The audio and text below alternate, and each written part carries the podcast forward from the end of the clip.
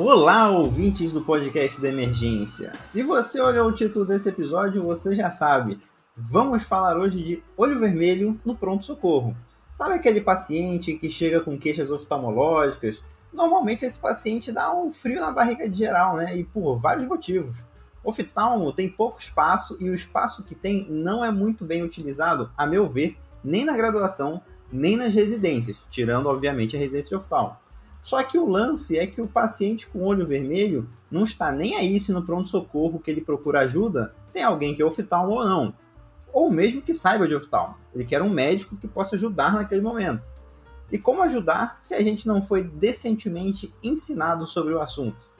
Você sabe olhar para um olho vermelho e fazer as perguntas ou o exame necessário para saber se aquele paciente tem tempo de procurar um oftalmologista ou se ele precisa ser encaminhado com urgência?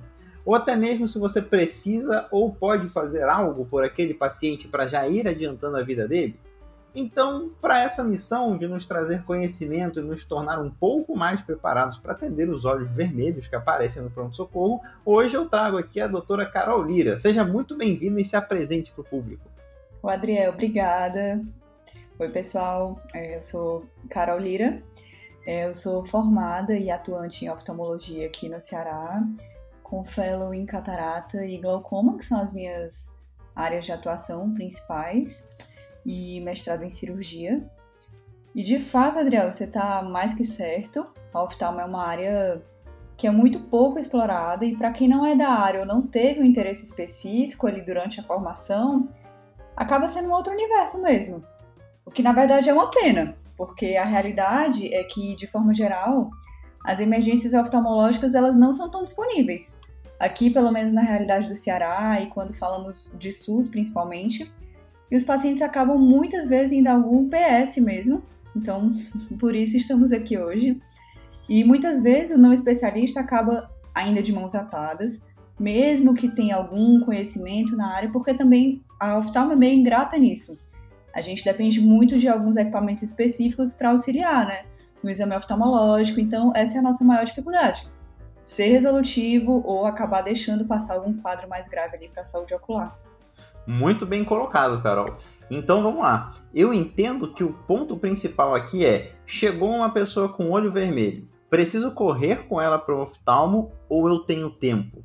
E para isso a gente precisa definir algumas coisas. E a primeira é os sintomas para além do olho vermelho.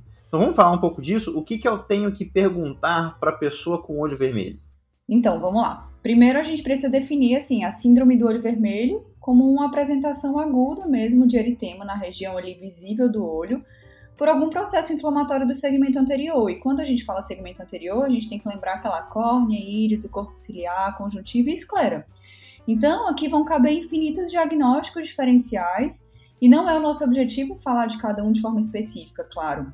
Mas é, o olho vermelho é uma queixa muito comum e nas urgências oftalmológicas chega a ocupar um terço, um terço dos atendimentos. E na maioria, para tranquilidade geral da nação, é no diagnóstico de conjuntivite viral mesmo. Então, o aspecto vermelho, ele não necessariamente vai ter associação com a gravidade. Então, por isso, a gente precisa explorar ainda outros sinais e sintomas que vão nortear a gente, né? Normalmente, existem cinco perguntas que são muito importantes para a gente começar a ter um raciocínio ali, é, como que a gente vai uh, seguir realmente com esse paciente. Então, a primeira pergunta que a gente tem que fazer em relação à visão desse paciente, dificilmente no PS, né, alguma emergência, vai ter uma tabela de Snellen, que é aquela tabela que a gente utiliza realmente para avaliar a acuidade é, visual, então, talvez a gente só consiga fazer isso muitas vezes através da informação que o paciente vai dar. Então, se o paciente tem visão ruim, opa, a gente já tem realmente que ficar alerta com isso. Normalmente tem uma causa que precisa ser investigada. Então, nessas cinco perguntas é, que a gente vai fazer inicialmente, normalmente elas vão dar um norte para a gente se a gente vai conseguir conduzir alguma coisa ali ou se a gente realmente vai precisar da ajuda de um especialista, né? Então, quando tem uma avaliação, uma alteração da visão, realmente a gente já precisa ficar um pouco mais atento que talvez esse paciente precise ser referenciado. A segunda pergunta que a gente vai fazer é se tem sensação de corpo estranho. E na oftalmo, geralmente a gente não costuma utilizar muito esses termos, mas o up-to-date ele separa, é, classifica a sensação de corpo estranho de forma objetiva ou subjetiva. E que isso é super válido realmente para a nossa avaliação, porque a gente precisa lembrar que a córnea é o que a gente tem de mais inervado no corpo. Então, uma sensação objetiva, ela implica em um paciente sequer abrir o olho, é aquele paciente que tá muito incomodado, aquilo ali realmente dói muito, às vezes uma coisa mínima, mas que dói pra caramba. Então indica que tem alguma coisa ali, provavelmente na córnea. É diferente da sensação subjetiva, que ela pode ser referida como incômodo, um arranhão. É muito mais comum nas conjuntivites, nem sempre o especialista vai precisar conduzir aquele paciente. Então, quando a gente consegue pensar dessa forma, a gente já consegue ficar um pouco mais tranquilo ou não, né? Então isso já orienta um pouco mais a gente como conduzir esse paciente. A terceira pergunta em relação à fotofobia. Quando entra aquele paciente que ele está lá com óculos escuro, com um olho coberto, isso realmente já pode sugerir algum quadro mais grave que requer maior atenção. Então, muitas vezes, esse paciente realmente vai precisar é, passar por um especialista. A quarta pergunta que a gente vai fazer: esse paciente tem história de trauma? Sempre que houver história de trauma ocular, sempre contuso ou perfurante, principalmente associado à hiperemia, baixa acuidade, esse paciente tem que ser referenciado. Combinado? Trauma sempre. Esse paciente sempre vai precisar de uma avaliação de fundo de olho bem feita, avaliar a periferia da retina, sempre mesmo. E a quinta pergunta, não menos importante, se o paciente usa lente de contato. É importante a gente lembrar que os pacientes que usam lente de contato, ele tem maior chance de ter ceratite infecciosa bem graves. Então, essas ceratites elas podem evoluir rapidamente, ou qualquer outra condição mesmo nos pacientes que usam lente de contato pode evoluir mais rapidamente. Então, com toda certeza, eles também precisam ser referenciados, certo? Além das cinco, dessas cinco perguntas iniciais, outras também podem auxiliar a gente aí na conduta. Uh, esse paciente fez alguma cirurgia recente? Ele tem dor associada? Se esse paciente fez alguma cirurgia recente, isso aí pode realmente acender uma luz para uma possível infecção. Então, é, é, muito interessante que ele também seja referenciado para algum serviço onde ele possa ser atendido prontamente, de preferência onde ele fez a cirurgia, mas nem sempre vai ser possível, né? O paciente tem dor associada, é importante a gente lembrar também das uveites, do glaucoma agudo.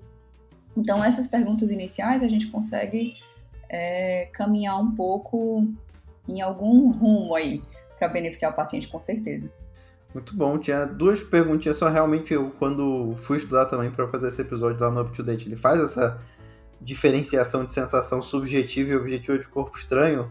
E o primeiro contato que eu tive com isso eu achei um pouquinho estranho, porque ah, tudo seria uma sensação meio que subjetiva, né? Mas acho que você deixou um pouco mais, mais fácil de compreender aí quando a gente entende que essa sensação objetiva é que o paciente não consegue nem abrir o olho, né? E o subjetivo é aquele incômodo que a gente acaba sentindo. Outra pergunta só que eu ia te fazer em relação a isso é se essa alteração de visão que você falou, você está considerando a diplopia nisso daí, ou se a diplopia seria um outro sintoma que a gente teria que perguntar também, ou procurar.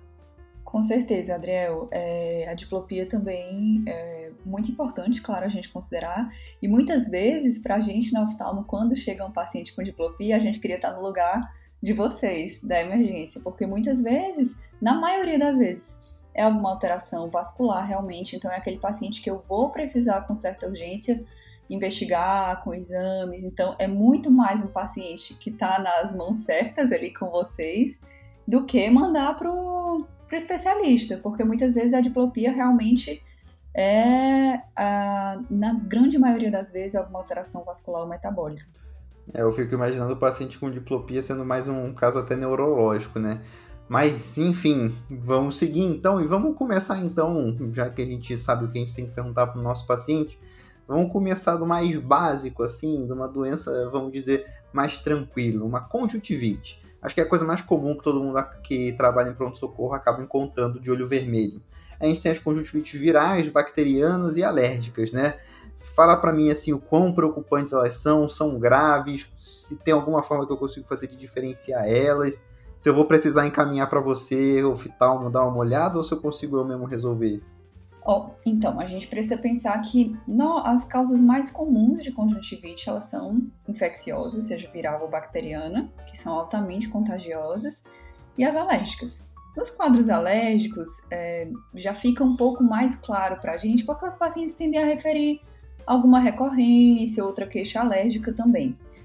Já nos quadros infecciosos, é comum é, o paciente falar que teve contato com alguém, quando questionado, claro, né? Teve contato com alguém que também apresentou alguns sintomas parecidos. E para a gente diferenciar entre viral e bacteriana, realmente nem sempre vai ser possível ser um exame na lâmpada de fenda. Mas normalmente a gente consegue é, ter uma boa noção. Ah, aqueles pacientes que têm uma secreção hialina, às vezes um pouco ainda purulenta, com edema palpebral, bilateral, ah, em pelo menos 50% dos casos, elas costumam ser mais associadas ao adenovírus. E nos outros casos, que são quadros, os quadros ah, bacterianos, eles costumam realmente ser bem mais proeminentes. E aí a gente já vai pensar é, no hemófilos influenza, no estáfilo no streptopneumônio. Então, nesses casos, a gente realmente precisaria é, já entrar com antibiótico, né? Mas é, se a gente consegue ter uma noção disso, conversar bem com o paciente, um paciente colaborativo, nem sempre esse paciente vai precisar passar pelo especialista.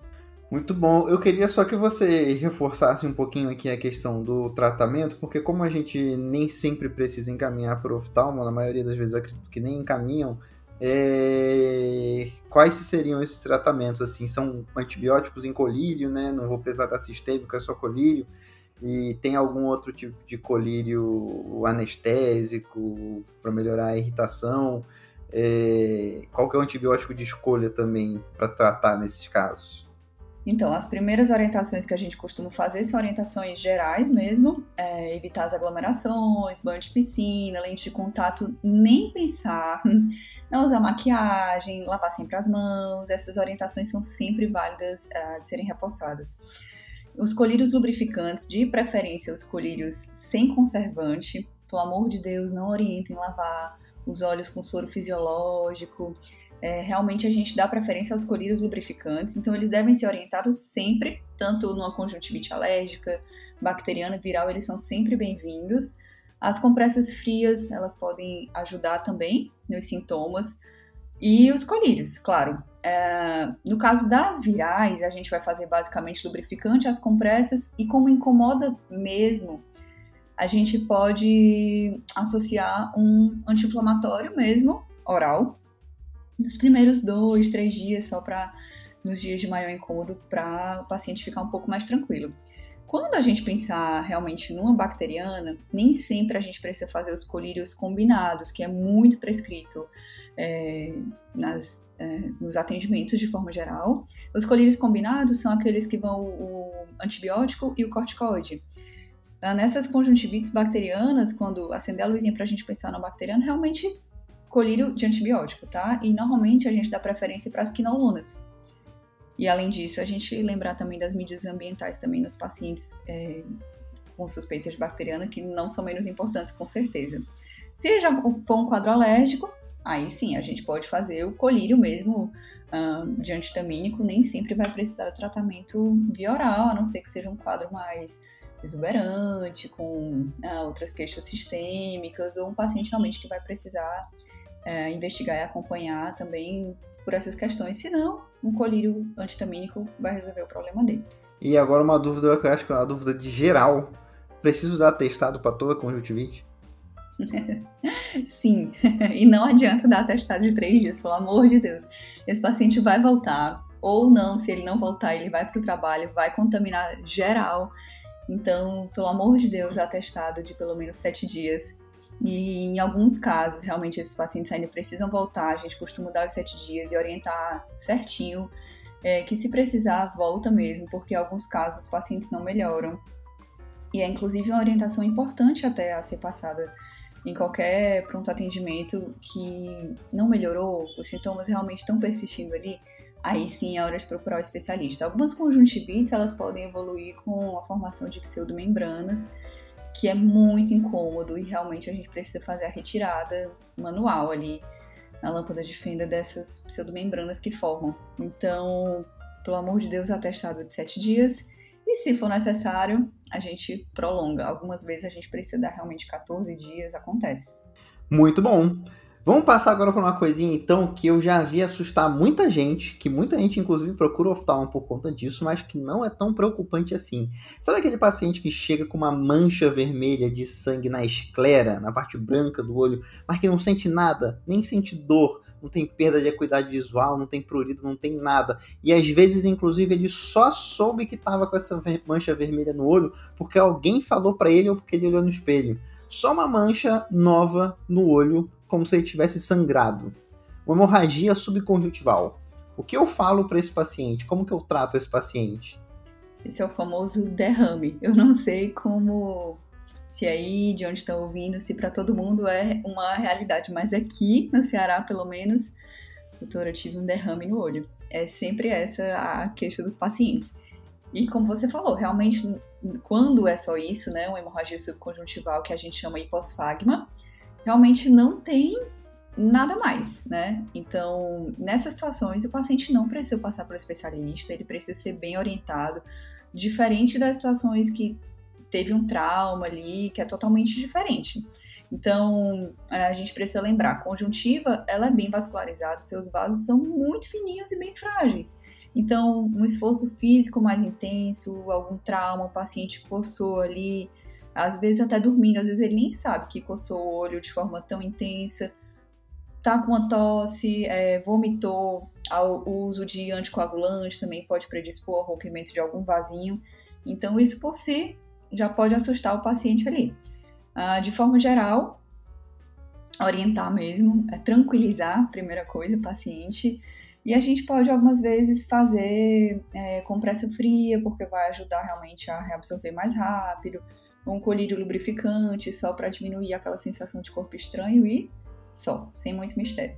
É, eu acho que uma coisa interessante da gente falar rapidamente, que não está no roteiro, mas é explicar um pouquinho como é que é a compressa fria, porque eu fico imaginando às vezes que alguém vai tentar colocar uma compressa fria no olho aberto de uma pessoa, mas não é assim que a gente vai fazer, né? Boa, essa é até uma boa pergunta mesmo, porque Uh, normalmente a gente, eu não sei é, como os pacientes costumam aparecer para vocês, mas no consultório parece até brincadeira. As pessoas amam andar com um lencinho, um paninho e fica lá colocando no olho. Então a primeira coisa é alguma coisa descartável. A gente costuma orientar mais gás mesmo para fazer com o olho fechado, com compressa fria, com água gelada mesmo molha a gás na água gelada e deixa lá uns minutinhos, três minutinhos lá no olho. Quanto mais vezes conseguir fazer ao longo do dia, melhor. Poderia ser com algodão também, mas o problema do algodão é só que às vezes solta uns fiapinhos, então isso pode acabar gerando uma outra queixa no paciente que já estava assustado com o olho vermelho e de repente vai ficar com uma sensação de corpo estranho, uma sensação subjetiva. Ou não, se esse corpo estranho realmente for grande, né? Se for um fiapinho maior. Então, é, nada de pano, pelo amor de Deus, e de preferência as gases.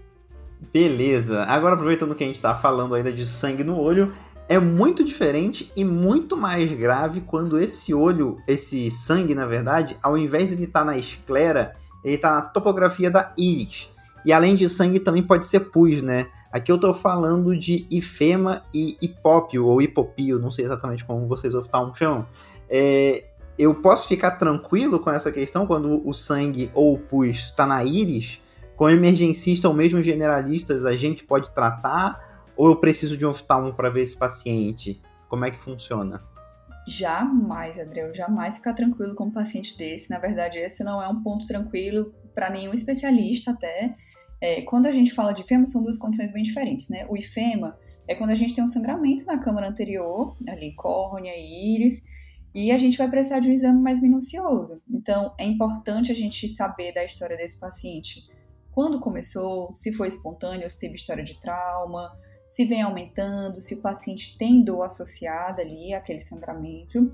E as causas mais comuns, elas são traumáticas mesmo, mas é muito importante a gente sempre questionar sobre medicações, se fez alguma cirurgia, se tem alguma outra comorbidade, por exemplo, os pacientes que são diabéticos descompensados, eles podem desenvolver os neovasos ali na íris, né, para compensar uma isquemia.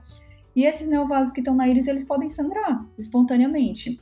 Então, isso pode gerar um ifema, pacientes que têm alguma hemoglobinopatia, principalmente falciforme, também pode acontecer. Então, nos casos mais leves, eles podem ser absorvidos espontaneamente, mas eles precisam ser acompanhados, porque na lâmpada de fenda é que a gente consegue acompanhar ali o tamanho, a pressão intraocular, porque muitas vezes essas hemácias elas podem acabar obstruindo a malha trabecular. Então, obstruir o malha trabecular vai atrapalhar o escoamento do humor aquoso, então isso pode aumentar a pressão intraocular. Se persistir ali sem a gente saber, ah, o paciente ficou sem um acompanhamento regular, isso aí pode levar à lesão do nervo óptico e fazer glaucoma, além da impregnação da córnea, chance de ressangrar. Então é realmente um paciente mais complexo que precisa de um acompanhamento bem próximo. E a outra pergunta que foi em relação ao hipópio, a gente fala mais hipópio mesmo. É um sinal que todo oftalmologista tem medo, assim, não quer ver nem, nem de longe, tá? Uh, o hipópio nada mais é que a presença de pus mesmo, né, na câmara anterior, de células inflamatórias. Então, é, isso vai formar um nível horizontal a, pela própria gravidade e é extremamente, extremamente mesmo preocupante. Esse paciente, com toda certeza, ele precisa correr para uma avaliação com um especialista. É, as causas mais comuns que a gente tem de hipópio, elas são de origem corneana, por alguma úlcera que acabou perfurando e pode e isso pode inclusive começar com a lente de contato, mas também pode ser um hipópio estéreo. Isso já é um pouco menos comum, que é nos casos de algumas uveites, que pode fazer um hipópio não infeccioso. Mas é muito importante nesses pacientes a gente estar atento se o paciente fez alguma cirurgia, esse paciente imediatamente tem que ser referenciado, de preferência à clínica que ele fez cirurgia, para receber o tratamento adequado. A endoftalmite é uma das complicações que a gente mais teme mesmo no pós-operatório. É em uma infecção muito grave, que tem um potencial catastrófico, se ela não for resolvida de forma muito rápida. A gente costuma tratar com injeção intravítrea mesmo, então por isso realmente precisa estar tá, é, acompanhando com especialista. Normalmente a gente costuma fazer banco e ceftazidima. E em alguns casos, os pacientes vão necessitar ainda de cirurgia, e outros que são já é, num prognóstico Pior, quando não tem resposta a tudo que foi tentado, realmente acabam indo para a evisceração, né? A retirada do conteúdo ocular. Então, o hipópio é muito preocupante para a gente em todas as circunstâncias. Certo. Deixa eu só deixar uma coisa bem clara aqui, porque quando você fala que, por exemplo, chega um paciente com hipópio, com esse pus dentro da íris, né?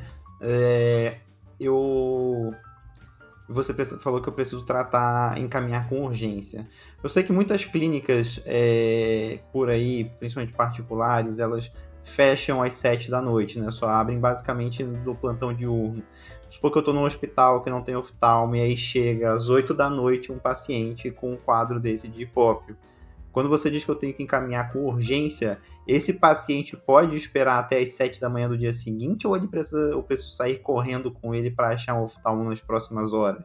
Idealmente deve correr. Deve correr porque realmente é um processo catastrófico mesmo a córnea entra em melting, faz um derretimento mesmo da córnea, então vai virando uma coisa, uma bola de neve, assim, em horas, né?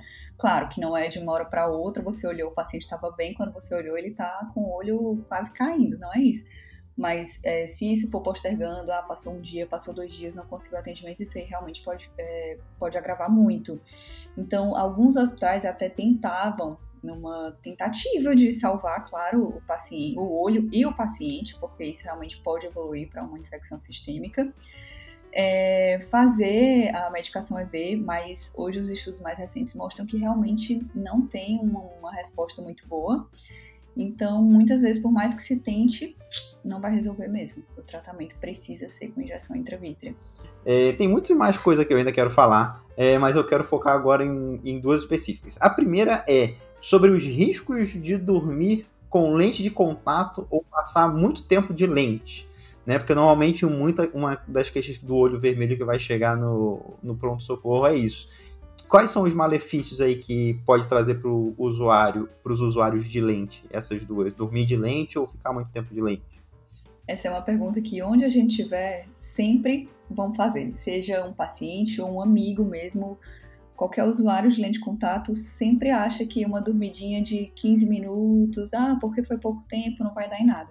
A gente não pode confiar, tá? Então, a gente precisa lembrar, durante o dia a córnea está constantemente lubrificada porque a gente está piscando. Enquanto a gente não pisca, há naturalmente uma diminuição dessa lubrificação do nosso olho e também da oxigenação.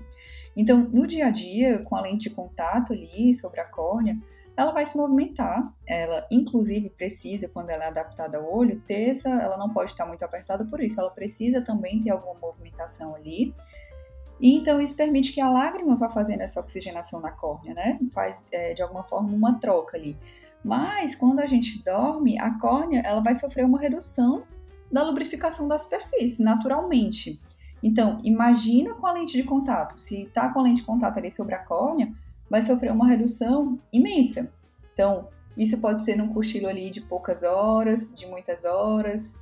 Não tem uma margem de segurança. Não tem como saber, tá? Então, as orientações principais aí: nunca dormir de lente de contato, higienizar sempre as mãos. Parece bobeira, mas sim, às vezes uh, muita gente realmente deixa para lá e precisa fazer essa higiene adequada do estojo, a troca programada das lentes de contato, precisa obedecer o período certinho das lentes de contato, do período de troca certinho. Banho de piscina, jamais nem pensar com lente de contato. Ah, eu tenho uma dioptria muito alta, eu realmente não consigo ficar sem óculos, eu preciso da lente de contato. Então, lente de contato de descarte diário, que é aquela lente de contato que você usou naquele dia e quando tirou, ela não volta mais para o olho em hipótese alguma. É uma lente que descarta. Tem as lentes de contato, ela tem diferentes possibilidades, né? É de acordo com a programação do descarte. Então, é, nessas condições de piscina, vai entrar no mar, sempre pensar dessa forma. E sempre que estiver usando lente de contato, lubrificar bem. Os lubrificantes estão no mercado para isso mesmo, abusar deles, do sem conservante, no uso das lentes de contato, para evitar qualquer coisa que o mais comum nesses pacientes é realmente a ceratite. É realmente aquela inflamação da córnea que pode virar até um processo infeccioso e evoluir com uma úlcera, né? E isso é muito comum, muito mais comum do que a gente pensa. E agora, Carol, chegou a hora. Chegou a hora da gente falar daquela doença mais temida, doença que você se especializou nela também e que todos nós não queremos ver no pronto-socorro, mas que depois da sua explicação nós estaremos prontos. Nós vamos falar de glaucoma de ângulo fechado. Como que o paciente desse chega no PS? Cara, realmente a gente torce para não chegar, né? Mas chega. E chega porque tem uma relevância clínica e epidemiológica muito importante. Então, o glaucoma de ângulo fechado, é, ele corresponde a um terço dos casos de glaucoma, ou seja, é bastante. E metade dos casos de cegueira por glaucoma, ou seja, os pacientes que costumam ter nem sempre tem um prognóstico muito bom, então a gente realmente precisa estar muito atento. Uh, o glaucoma de ângulo fechado ele vai acontecer quando o sistema de drenagem do aquoso ele é bloqueado. Então, o aquoso ele não vai conseguir penetrar a rede trabecular para ser drenado adequadamente. Então, o paciente vai chegar para a gente com uma cefaleia a pior da vida, muita dor no olho, às vezes vômitos, baixa acuidade visual, a pressão intraocular ela fica tão alta, tão alta, que pode lesar realmente o nervo óptico de forma muito rápida e agressiva. Então, aqui a gente tem uma, uma urgência oftalmológica que, se ela não for tratada, ela leva a perda visual reversível, seja parcial ou total. Mas, nesses casos, é, diferente de uma endoftalmite, por exemplo, né, de um hipópio, que nada pode ser feito, ah, na urgência aqui, sim, a gente consegue é, melhorar de alguma forma o prognóstico desse paciente, né? Então, muitas vezes o paciente vai chegar assim dessa forma bem aguda, que normalmente é o paciente que procura a gente, que o outro perfil também pode haver um fechamento angular de forma mais lenta, crônica, então tem aquele aumento mais arrastado da pressão intraocular, isso não vai gerar tantos sintomas para o paciente. Normalmente, esse perfil crônico é o perfil que a gente detecta no consultório, no especialista. Mas, normalmente, o paciente que vai procurar uh, o generalista ou o emergencista, ele vai estar em crise aguda, realmente com risco iminente. Mas esse paciente que chega assim, eu queria mais entender um pouco da sintomatologia, um paciente que vai chegar com o olho vermelho e vai chegar com dor, basicamente perda de acuidade visual, é isso? Exatamente. Muita dor de cabeça, dor no olho. Normalmente os pacientes falam como a pior dor de cabeça da vida. Para você ter ideia, eu tenho um paciente é, no consultório que ele fez, ele teve uma crise aguda e ele desenvolveu o transtorno de estresse pós-traumático. Ele, por muito tempo, ele ficou, acho que quase um ano, ele ia três vezes por semana é, me ver só para olhar para ele, examinar o olho dele e falar: olha, tá tudo bem, você não vai ter outra crise agora. Porque o desespero dele era realmente viver a mesma dor que ele viveu. E normalmente é isso. O que chama atenção, principalmente, é a dor de cabeça muito forte, dor no olho, é aquela dor insuportável mesmo, que muitas vezes leva a um quadro de vômitos por causa da dor e baixa acuidade. O paciente realmente fica com baixa acuidade visual e um olho bem tenso. O olho fica duro mesmo, a pressão intraocular está muito elevada. Nos meus estudos para fazer esse podcast com você, eu fiquei até imaginando que alguns desses pacientes com glaucoma de ângulo fechado podiam ser confundidos até com pacientes com AVCH ou até mesmo AVC isquêmico, porque a cefaleia pode chegar a ser tanta, né, que passa a ser a queixa principal, e aí acaba acontecendo isso que você falou, né, a pior cefaleia da vida. O que a depender do caso muda o nosso raciocínio para longe do olho do paciente, mais para dentro da cabeça, né? A gente vai pensar no AVC, chega um paciente com alteração da qualidade visual, é, náusea e vômito, que nem você falou, a cefaleia é pior da vida, eu vou pensar em AVC. E aí eu acho que tá a importância da gente abrir o olho do paciente e ver que ele tá com o olho vermelho, né? Com toda certeza. Normalmente os pacientes já chegam com a mão no olho. A maioria dos pacientes eles vão com a mão no olho. É uma dor, é uma dor de cabeça, mas tem essa dor no olho bem localizada. Então não deixa passar. É importante não estar tá ali com pensamento é, só em outras coisas. Claro que as outras coisas são muito importantes, às vezes até mais importantes. Mas a gente não pode esquecer disso. Então, poxa, dá uma olhada no olho do paciente.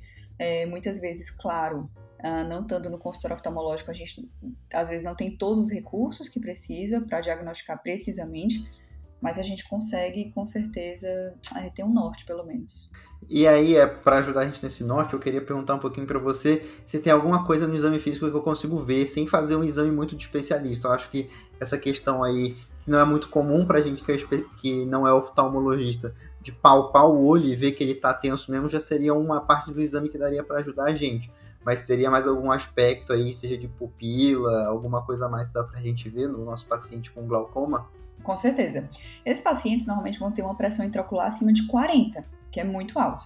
Então, uh, alguns sinais realmente podem chamar atenção. Uh, a gente tentar fazer a tonometria bidigital, que o que é? É os dois dedos indicadores, se a gente é, levemente, esse olho realmente fica doloroso, levemente com a pontinha dos dois dedos indicadores, a gente vai palpando o olho e uma forma da gente ter uma, uma base é comparar com outro olho.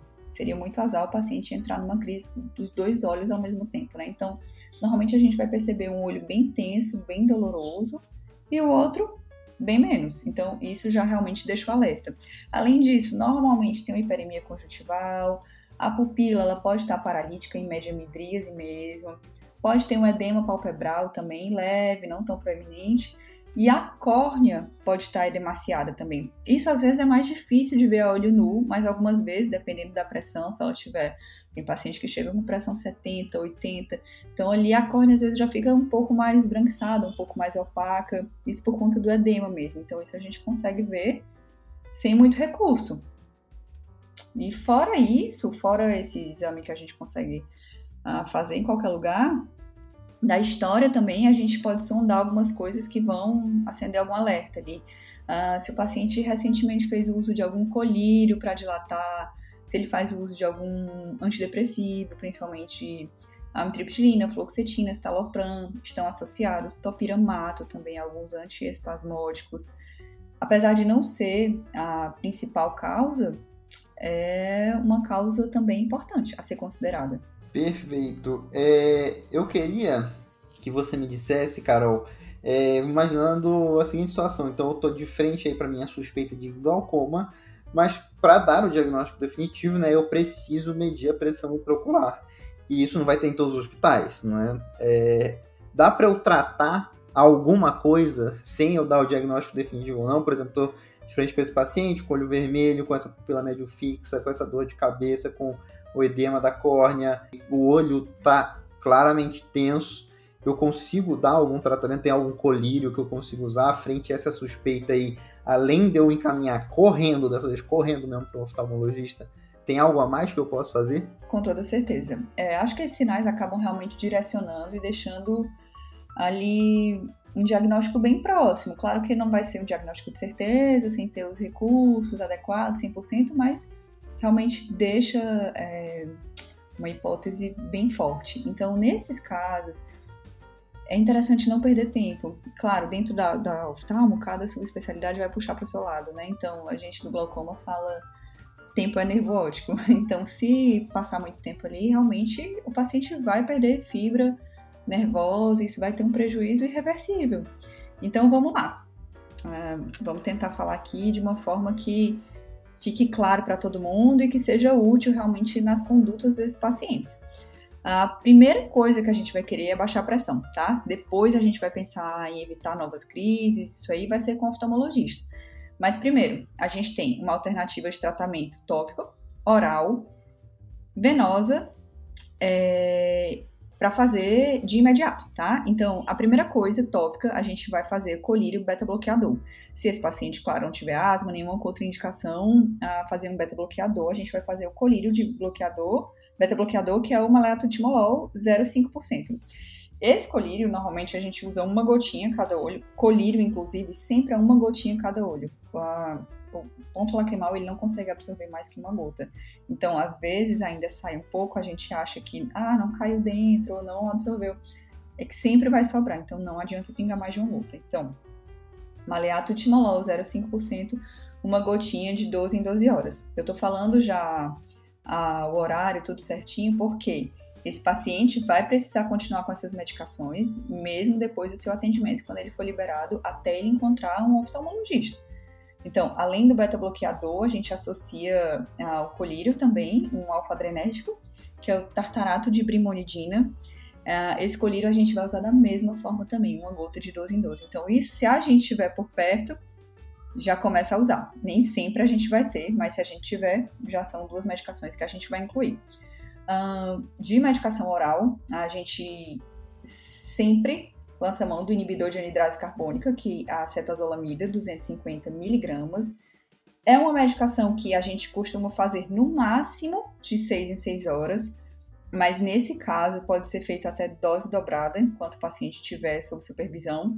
Então, enquanto o paciente está ali, pode realmente fazer dose dobrada e deixa esse paciente lá sentadinho, observando.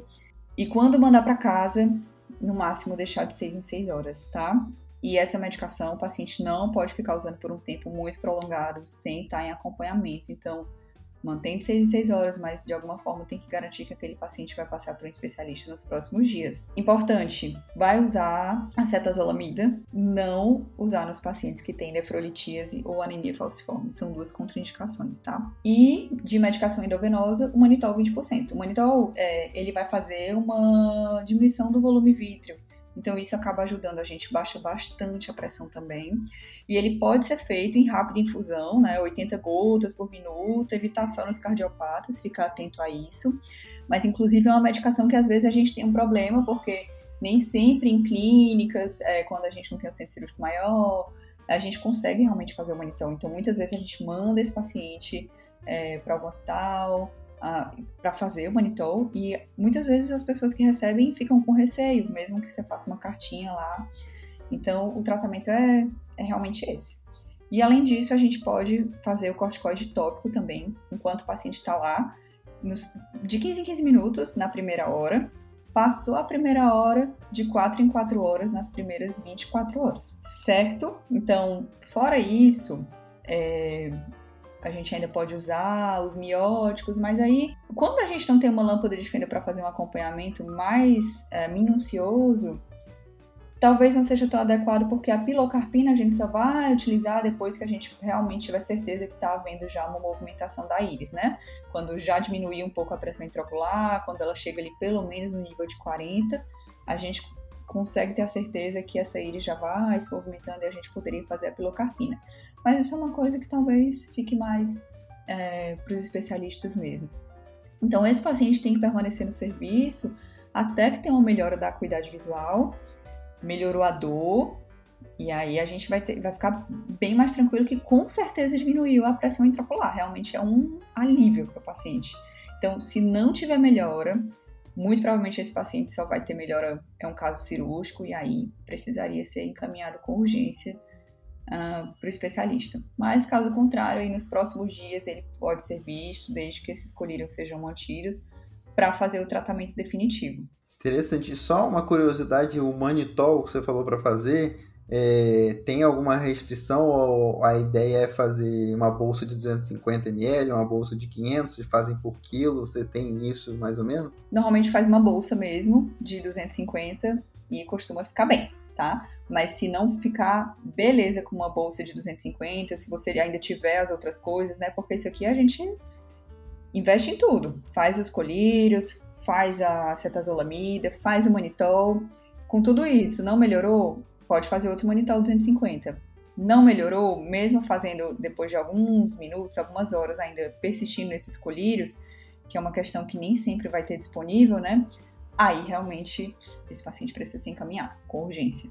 Entendi. Então, assim, só para eu ter uma ideia, porque eu, eu tinha uma visão de que todo glaucoma eu precisaria encaminhar com certa urgência, mas você está me explicando que se eu chegar com um paciente que vem, eu diagnostico um glaucoma, mesmo sem ter feito, tá tudo me, me levando para esse caminho, mesmo sem ter feito a pressão intraocular. E aí eu posso já começar a fazer o tartarato de brimonidina, posso fazer o maleato do timolol, os dois colírios, né, o colírio de corticoides também, a cetazolamida e o manitol, e esse meu paciente tiver uma melhora, ele ainda precisa ser visto pelo especialista, mas eu ganhei tempo, né? Eu posso respirar um pouquinho. Exatamente, com toda certeza. Não é que esse paciente não precisa mais ser visto pelo especialista, não precisa ser acompanhado, com toda certeza. Porque mesmo que ele saia da crise, se o tratamento definitivo não for instituído, ele pode ter uma nova crise a qualquer momento.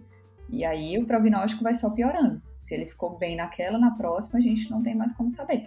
Então, é, ficou beleza, ganhou tempo, garantiu ali visão, nervo óptico, mas tem que ir para o especialista. E me diz uma coisa, Carol, é... e o outro olho? Eu preciso tratar, eu preciso pingar colírio no outro olho, mesmo se não tiver nada, ou eu posso ignorar o outro olho? Como é que funciona? Então, nessa circunstância de não ter como examinar, ignora o outro olho até ele chegar no especialista. Algumas vezes a gente costuma fazer o tratamento definitivo, que é a iridotomia, que a gente faz um furinho mesmo com laser na, no consultório, na íris, e esse vai virar um canal de drenagem mesmo do humor. Então, isso muitas vezes, quando a gente faz, a gente acaba fazendo no olho contralateral também, porque existe uma chance é, de ele também ter um glaucoma de ângulo fechado no outro olho. Então, se a gente avalia com agonioscopia, avalia minuciosamente aquele paciente é, tem chance de evoluir também com fechamento angular, a gente já faz uma iridotomia naquele olho também. Mas, ah, pensando ali realmente naquele momento inicial, não preocupa com outro olho. Bem, eu acho que a gente acabou chegando ao fim do episódio e ainda faltaram algumas patologias oftalmológicas para discutir, mas veja, é, caro ouvinte, se você ainda tem medo ou dificuldade no assunto, além de estudar, volta lá no começo do podcast que a gente fala sobre anamnese, sobre como o que você tem que perguntar, que eu acho que já vai dar uma boa direção. Perceba uma coisa, se seu paciente tem alteração de íris, de secreções dentro da íris, dor ocular, não consegue abrir o olho, tem alteração de pupila e tem alteração de campo visual para além do olho vermelho, opa, esse paciente precisa de um oftalmologista.